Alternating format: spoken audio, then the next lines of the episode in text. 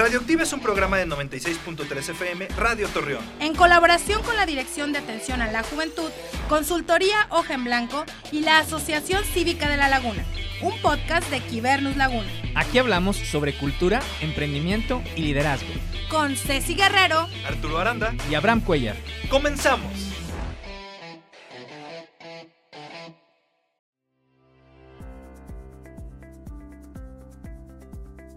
Hola, muy buenas tardes a todos nuestros radioescuchas. Esta es una emisión más de Radioactiva Activa tu voz y esta tarde, bueno, tenemos a un invitado muy especial, pero antes de eso, pues quiero darle la bienvenida a mis compañeros Arturo Aranda y Abraham Hola, ¿cómo, Hola, ¿cómo están? ¿Qué huele bien? Ceci? ¿Cómo están? Abraham, contentos de estar un sábado más aquí con, con ustedes en el micrófono y como siempre lo digo, trayendo las voces del liderazgo consolidado y el liderazgo joven de la comarca lagunera al micrófono. Sábado de nuevo Ah. quincena, pero sábado ya con calorcito. Ay, riquísimo. Esta, esta semana estuvo muy rico. Bueno. Guácala. No, yo sí prefería seguir congelándome. Ah, Oigan, pues les quiero presentar a Antonio Bursa Cuña. Él es egresado de la Universidad Autónoma de Coahuila eh, como licenciado en Sistemas Computacionales Administrativos. Eh, aparte ha colaborado con diversas empresas y universidades públicas y privadas como especialista en ciberseguridad. Es miembro del grupo de GNU Linux de La Laguna, amante y fiel de software libre, creador de contenido digital enfocado al hacking y ciberseguridad. Y por mero amor al arte, hay que seguirlo en YouTube como Serial Killer con Z. Y aparte, él dice que Goku le gana a Superman, pero pues yo tengo ahí unos problemas con eso. Y, y, pues después eso, eso lo platicamos en otra parte. Claro, claro que Goku le gana super. Claro, No, hay discusión. ¿Qué onda, Toño? ¿Cómo estás? Orden, por favor. Orden, por favor. Muy bien, muchísimas gracias. Gracias a todos. Gracias por la invitación. Oye, Toño, fíjate, eh, la semana pasada, ahí to- to- todavía no, no me retracto tanto de mi, de mi publicación. Eh, ya ves que está todo el tema de, de- de WhatsApp y que si las políticas de privacidad y, y YouTube. Sí, Entonces, yo hice eh, una publicación, hay un comentario en donde que si querían eh, tener sus datos seguros, pues no utilizaban plataformas gratuitas. ujú, Tengo reservas en algunas cosas porque hay plataformas gratuitas que eh, están basadas en la comunidad y que quieren proteger los datos de los usuarios, pero muchas de las que utilizamos como que de forma masiva o estas como Google, este, Facebook y, y algunas otras plataformas, pues siguen mirando tus datos, incluso pues tu mismo celular, pero pues, sí. es mejor que nos eh, comente un poquito más de eso y quitar mitos que, que Antonio. Bien, pues no, mira, sí, como, como lo, lo acabas de comentar, precisamente existen dos factores muy interesantes en esta cuestión del manejo y de la privacidad de los datos, ¿no? Una cosa es, existen, está el punto de las plataformas libres, 100%, esas plataformas que como tú lo dices, son gratuitas, pero al, al simple hecho de utilizarlas y de manipularlas, pues ya tienen un costo que es la privacidad de nuestros datos, ¿no? Así de, de sencillo. Entonces, también existe el otro mundo que, como ahorita me presentaste, pues está el mundo del GNU Linux y todo esto, esto del, del software libre, que existe la libertad y otra cosa es que sea gratis. Entonces existen plataformas 100% libres que tú puedes implementar y tú manipular precisamente los datos para ti, para tu uso, pero pues te debe de, de- de costar posiblemente pues un cierto grado de implementación y, o de conocimiento, ¿no? A diferencia de que tener una, una empresa detrás, este, como Facebook, que manipula Instagram, que manipula WhatsApp y que te está dando todas estas virtudes posiblemente gratuitas, pero pues ahí es donde pues, manipulan todos nuestros datos sin ningún problema y siempre hemos accedido a eso, ¿eh? no es nuevo. Esto es ahorita por un trending topic que salió de donde nos dimos cuenta que WhatsApp salió con un mensaje, pero la verdad ya estábamos, pues no sé si lo puedo decir tal cual, pero muy fregados, ¿no? Muy fregados anteriormente a eso. Sí, incluso creo que muchas personas de las que nos están escuchando y quienes estamos aquí, dicen, no, es que estaba platicando de algo, lo busqué eh, en Google y de repente ya me sale publicidad, todo eso, eh, ya sé, en las plataformas en donde estoy. Entonces, es casualidad o algo. Entonces, es algo que creo que también sería bueno que, que tuviéramos en cuenta cuando utilizamos este tipo de, porta- de plataformas de manera, pues, gratuita, ¿no? Sí, Bueno, la, verdad es que en ese punto que tú ahorita estás comentando, existen pues, muchas reglas en general, donde inclusive tú lo puedes notar y hay, memes hasta de eso, donde te sale así de que hay un meme literal donde un vato le, le, dice a otro, oye pelado, no sé qué regalarle a mi novia y te sale un anuncio de lo que le tienes que regalar, ¿no? ¿Y ¿Por qué? Porque ya sabe, ya en las redes sociales saben quién es tu novia y ya sabe que en otra conversación posiblemente puso que le interesan unos patines posiblemente y ya te lo está sugiriendo a ti. La verdad es que todos los datos en todas estas plataformas que nosotros estamos utilizando, al momento de no leer esos términos y servicios y esos términos precisamente de privacidad y del manejo de tus datos, pues estamos accediendo a que se puedan compartir y más en una plataforma, digamos, como Facebook, donde pues es Facebook, es Instagram y es WhatsApp, donde manipula una misma empresa pues, tus datos. Entonces siempre va a estar muy, muy relacionado a eso. Oye, Antonio, luego, por ejemplo, eh, yo, veo que, bueno, tú estás como muy cerca del tema, y, pero también identifico que desafortunadamente muchos, y me incluyo, nos, este, pues somos prácticamente ignorantes del tema. O sea, yo incluso hasta le podría llamar como un nuevo analfabetismo. O sea, sé leer y sé escribir, pero, pero en la parte digital yo me siento totalmente, este, incluso por ejemplo ahora mi celular, bajas una aplicación y automáticamente ya te sale, ya, viejito, me siento viejito, como dice Ceci, ya te sale automáticamente ya tus datos para que se, se cargue todo el celular.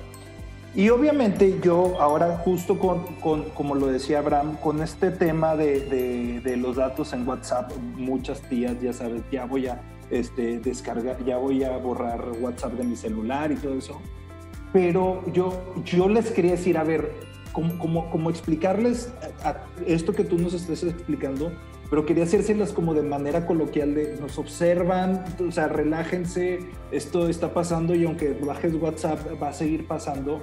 ¿Cómo, cómo poder, si soy un simple mortal, empezar a documentarme de eso? ¿Dónde puedo encontrarlo? Yo sé que tenemos que ver las noticias, pero en realidad llegó un momento en donde dije, ¿dónde estudio esto? O sea, ¿dónde lo observo? ¿Dónde veo esta reglamentación? ¿O me tengo que chutar los avisos de privacidad de cada una de las... Pues claro que no lo voy a hacer, ¿verdad? O no sé si alguien lea los avisos de privacidad. Bien, ah, bueno Arturo, ahora sí que como tú lo acabas de comentar, precisamente es leerte los avisos de privacidad, no hay más ni menos, pero claro, o sea, hay muchos tipos de usuarios para, ahora sí que todos los tipos de plataformas y todos los niveles. Muchos usuarios están muy, muy, este, digamos, a la deriva con todo esto que es la privacidad de los datos y ellos se lo chutan y nos hacen un pequeño resumen para que tú ya no lo tengas que leer todo y, otra vez con los tipos de terminologías de ahora sí que de abogamsters que utilizan para poder hacer cierto tipo de ofuscaciones donde nos van a confundir, pero pues también hay usuarios que se relajan, que lo entienden y nos lo digieren para que nosotros como ahora sí usuarios mortales podamos entender e interpretar precisamente cuál es el uso de nuestros datos y qué es a lo que nosotros estamos accediendo y lo que estamos permitiendo al usar toda esta comunicación. Y lo que tú comentabas al principio pues, son varios factores. Uno es que la, comunidad del, la, la comodidad del usuario ya este, no es como antes. Si tú tuviste la oportunidad de navegar en Internet o ser usuario de tecnología al inicio del 2000 y eh, los últimos de los 90, no era sencillo, digamos, tratar de conectarte a Internet, no era sencillo eh, estar utilizando ciertas plataformas, sino que nos acoplábamos a ese uso.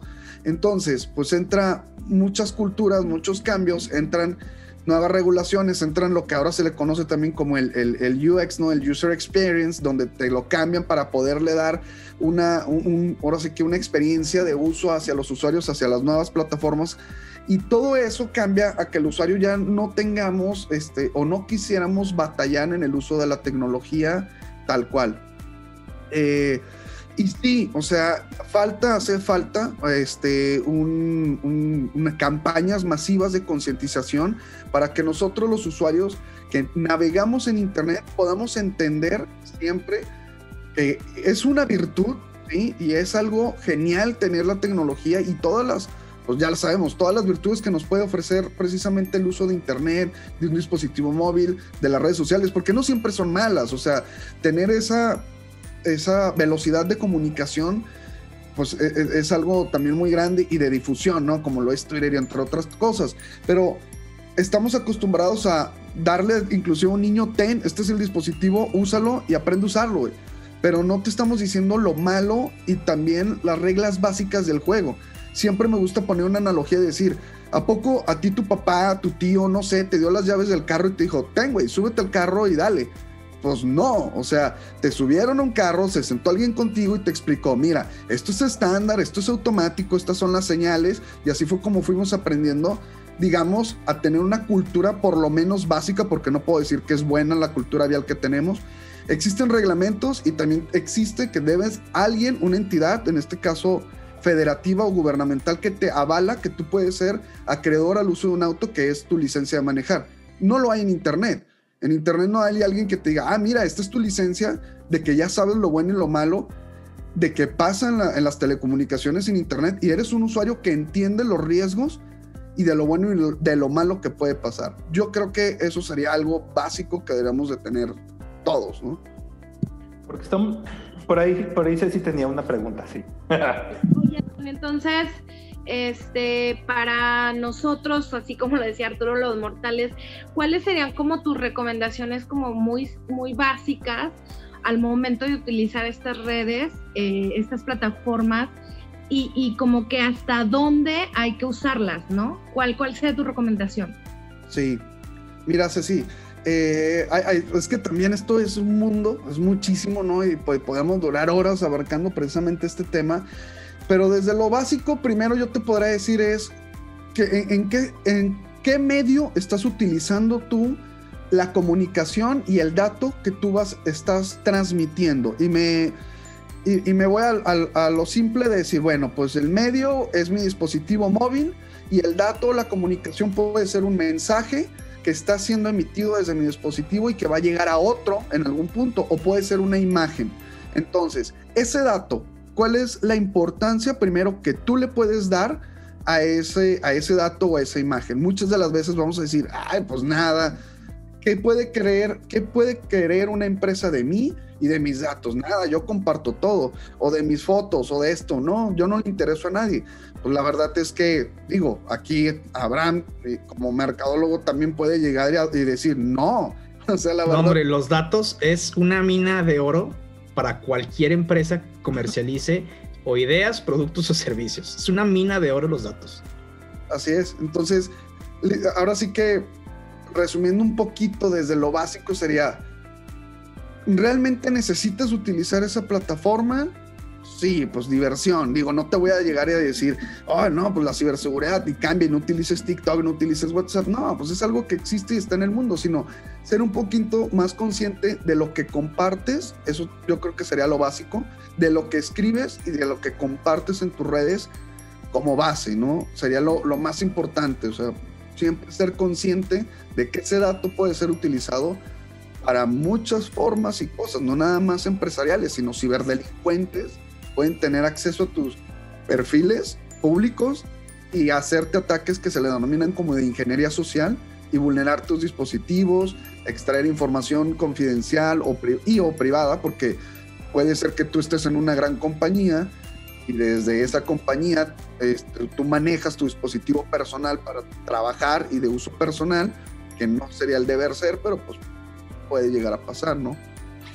Oye, Toño, y ahorita de hecho pasando precisamente a, este tema un poquito más eh, a profundo y que es en el que te especializas, así como para los nosotros las simples personas mortales, ¿qué es la ciberseguridad y qué es el hacking? Porque es, lo ves en las películas, lo ves en las series, y es un, haz de cuenta que estás viendo la Matrix en la computadora y ya de repente le das como 30 teclas ya, ya tienes todos los datos y ya hackeaste el gobierno y ya iniciaste la tercera guerra mundial, ¿no? Sí, de hecho, es, es, algo, es algo muy fantasioso que nos han dejado ver en muchas series y, películas, ¿no? Donde sientan a alguien con ciertas capacidades y le apretan al teclado, ahora sí que, pues a lo güey, y acceden al FBI en tres teclas y dices, ay, wow, ¿no?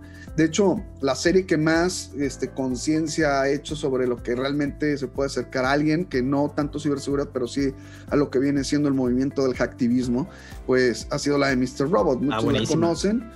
Y, la serie, todos los hacks, todo lo que sale es 100% real. O sea, a mí la serie, la verdad, en la tercera temporada por ahí me aburrió, ya no la vi pero los hacks sí están buenísimos, o sea, porque son reales y, te, explica precisamente cómo fue que llegaron a vulnerar a ciertas organizaciones, empresas o todo, ¿no?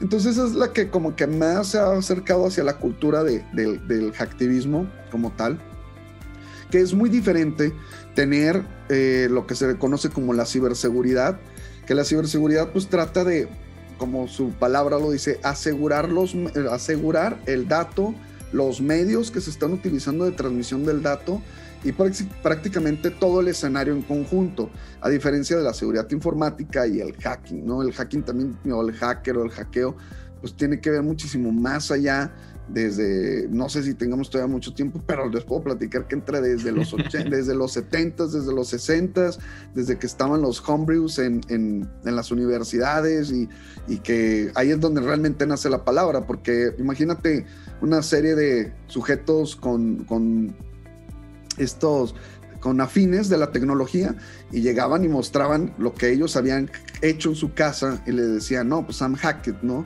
Lo hackeé. Y de ahí nace. Y ya después se fue albergando un poquito hacia la palabra de la seguridad informática y que... Pero fíjate que con, la misma etimología de la palabra, este, es como... ahora ya empiezan estos eh, tipo de hack your life, ¿no? hice estas modificaciones a, a, este proceso que estaba haciendo que no necesariamente tiene que ser computadora y me sirve mejor de cómo estaba. Sí, no, de hecho, y eso es buenísimo porque precisamente hay muchos movimientos de eso, ¿no? De, lo pueden buscar en así como los hack life, ¿no? donde cómo cambiar inclusive un foco de una manera más sencilla que tú no te imaginabas o qué pasa si, si se te va el gas a medio a hacer de comer y cómo puedes ir arreglando todos esos, pues ahora sí que truquitos, ¿no? Eh, y yo siempre lo he dicho que un hacker como tal, es alguien que es un especialista en su tema o en su ramo, no específicamente de tecnología. Eh, me gusta hablar en ese en particular, hay mucho de, de, mi papá, él ahorita está dedicado a la carpintería y yo veo sus trabajos y digo, güey, o sea, yo no, o sea, yo estoy bien torpe con las manos, güey, nada más le sé mover al teclado y, y agarro y chingo, me, me, una astilla y, y, no, y veo sus trabajos y digo, es un hacker, o sea, lo que crea. Y eso también lo veo para inclusive el arte urbano, ¿no? Como el grafiti, hay gente que tú has visto, no rayas asquerosas que se ven en la calle, ¿no? Pero buen grafiti, tú dices, güey, ¿cómo logran hacer eso? Tú has agarrado una lata y has pintado una bici, te queda horrible. Entonces imagínate hacer eso en una pared, es un hacker, o sea, es y eso es, bueno, a lo que voy, ¿no? Creo que me di a entender en ese punto. Sí. Yo tengo una pregunta, yo tengo una pregunta. Estoy eh, descubriendo por un tema que, que, en realidad, y, o sea, yo no, no estoy muy familiarizado. Estoy familiarizado lo que creo que debemos estar. Pero lo que yo te, escucho, Antonio, con esto de, de, la seguridad de los datos y, y todo esto que comentas, creo que, que, es parte de la evolución, o sea, estamos evolucionando, entonces tenemos que estar abiertos y receptivos a nuevas cosas. Hago una analogía a lo mejor muy simple. en un momento nuestras familias tenían las puertas de, nuestras, de las casas abiertas y que era lo único que, sin seguro, ¿no? mis abuelos me decían que dormían con, con sin seguro y las rejas no tenían y las ventanas no tenían rejas ni barrotes y que era lo único que teníamos que cuidar a las personas que invitábamos a casa solamente, ¿no? Y creo que ahora es así, o sea, estamos en un mundo expuestos, que nuestros datos están expuestos y realmente así tiene que hacer prácticamente porque es parte como de la comunicación de, de, de o sea, de, de, y más ahora con la pandemia que nos obligó prácticamente a sentarnos en las computadoras eh, y entonces tenemos que ir evolucionando y tenemos que prácticamente ir teniendo como, como muchos precauciones ahora de manera virtual como antes nuestras familias lo tenían de manera presencial, ¿no? Incluso, eh, y quería comentarlo, hay un libro que, que, que, que, me recomendaron hace poco nosotros que trabajamos con los jóvenes que se llama este, Sálvese quien pueda de Andrés Oppenheimer y que decía que como las nuevas generaciones tienen que incluso estar cambiando ya las profesiones a las que se deben de dedicar o se tienen que dedicar, ¿no? Porque probablemente, no sé, por decir una, una sin que se nos ofenda a nadie que nos escucha, pero pues, un contador a lo mejor está siendo un poco obsoleto porque cada vez estamos teniendo software que nos lleva a la contabilidad de otra manera. Entonces, ¿tú qué opinas de este tema? ¿Es parte de nuestra evolución? Sí, no, totalmente. Y de hecho, eh, la, analogía que hiciste, yo en, en ciertos cursos que he llegado a dar, la comparto casi tal cual como la acabas de comentar, donde todo es un cambio, es constante cambio y es adaptarnos precisamente a ese cambio. Y como lo dijiste ahorita, pues el irnos muchos a home office, a los estudiantes desde casa, esto fue un cambio que se estaba viendo para el 2025, que se forzó al 2020 y fue una adaptación rápida y continua hacia todos los tipos de niveles de industrias y a niveles de educación. A eso pues hay que sumarle la verdad que no tenemos un gobierno federal sumamente capaz ni competente donde pues este, está muy mal y, y México pues también somos todavía tercermundistas. Dentro de lo que cabe tenemos un gran alcance de usuarios con conectividad a internet, pero como lo dices, imagínate ah, pues antes Tú, tú o, ahorita, ¿cómo proteges tu casa, no? Pues muchos tenemos este, una reja, otros tenemos una reja electrónica, tenemos ventanas y tenemos mosquiteros y tenemos rejas en las ventanas, otros este, pues tienen cámaras, otros no, otros tienen este, alarmas, otros tienen un perro que por lo menos hace ruido. Y ya, pues los que son más pro, ¿no? Pues le ponen vidrio arriba de la barda, este, botellas rotas para que si alguien se quiera brincar. esas son infalibles, ¿eh? La botella rota no falla, querrá. Esa es la magia. Y, y, eso ya lo pones y así estás protegiendo tu hogar. Ahora imagínate en, la casa y con nuestra computadora es lo mismo. tus dispositivos es tu hogar, es donde tienes todos tus datos, fotografías, información este, confidencial y otra y de trabajo y familiar, donde si tú no tienes mecanismos de protección básica como una llave para tu puerta, imagínate que hicieran 100 mil chapas y muchas pues tienen llaves muy similares, pero no son vendidas dentro de los mismos, digamos, lugares físicos. Entonces, si alguien compró la misma chapa que tú para tu casa y tiene la misma llave y entra como si nada, pues eso es como si alguien pudiera acceder a tu dispositivo tal cual. Entonces utilizamos mecanismos de protección básicos que han ido y hemos ido cambiando. Entonces sí es una forma, es una adopción, es hacer concientización y para todos los tipos de niveles de usuario. La verdad no es que sea para los más chavos, los millennials, los adultos, no, todos tenemos que irnos metiendo poco a poco en esto.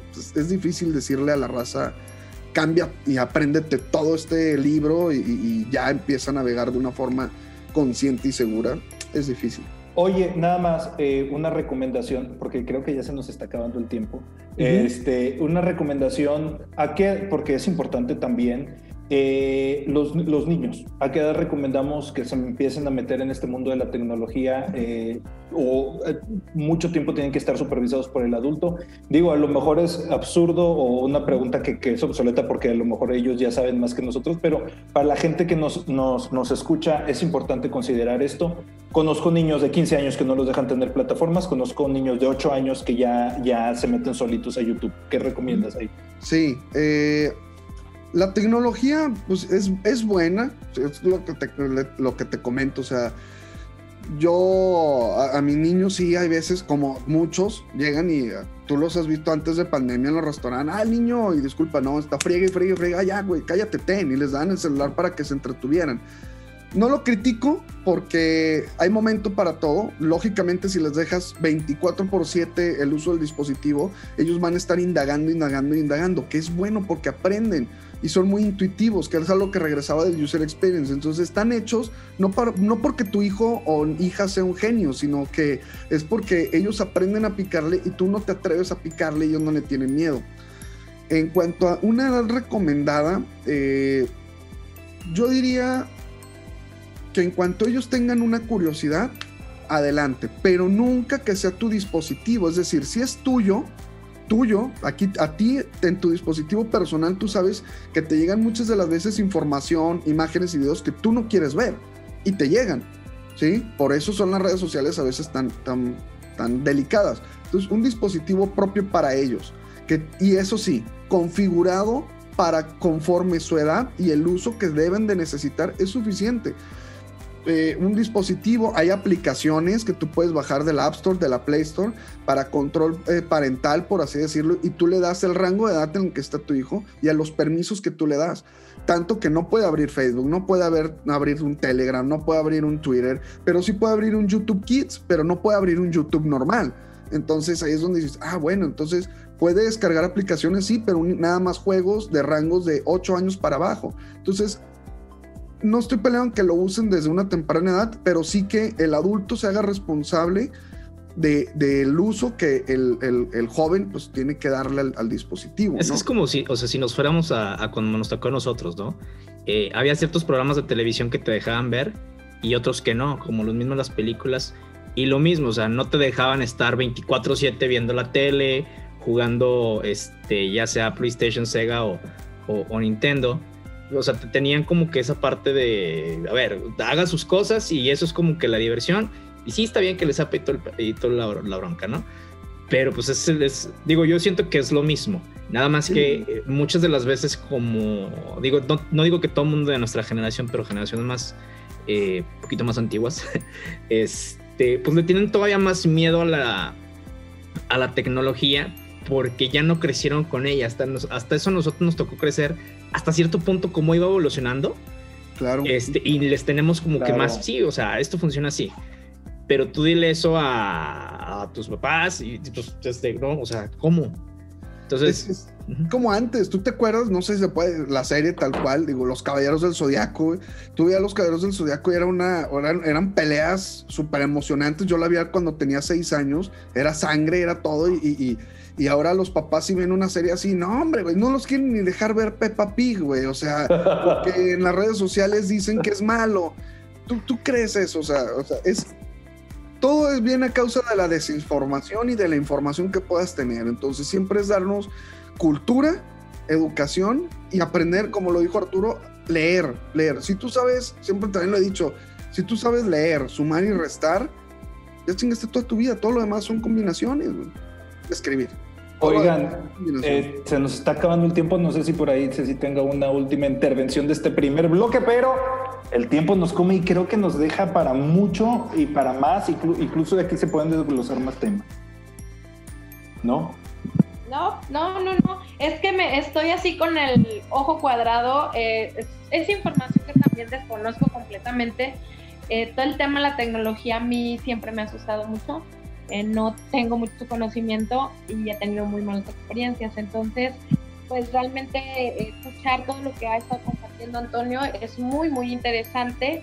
Este, y creo que todos deberíamos tener, como dice, eh, pues información, leer, estar como atentos y saber cuáles son estas como candados que podemos ir poniendo tanto a nuestros aparatos como, este, como al uso, sobre todo con menores o incluso con nosotros mismos, ¿no? Porque puede haber que hay cosas que no quieres que te lleguen y hacer como estos este, candados eh, que existen, pues estaría como bueno.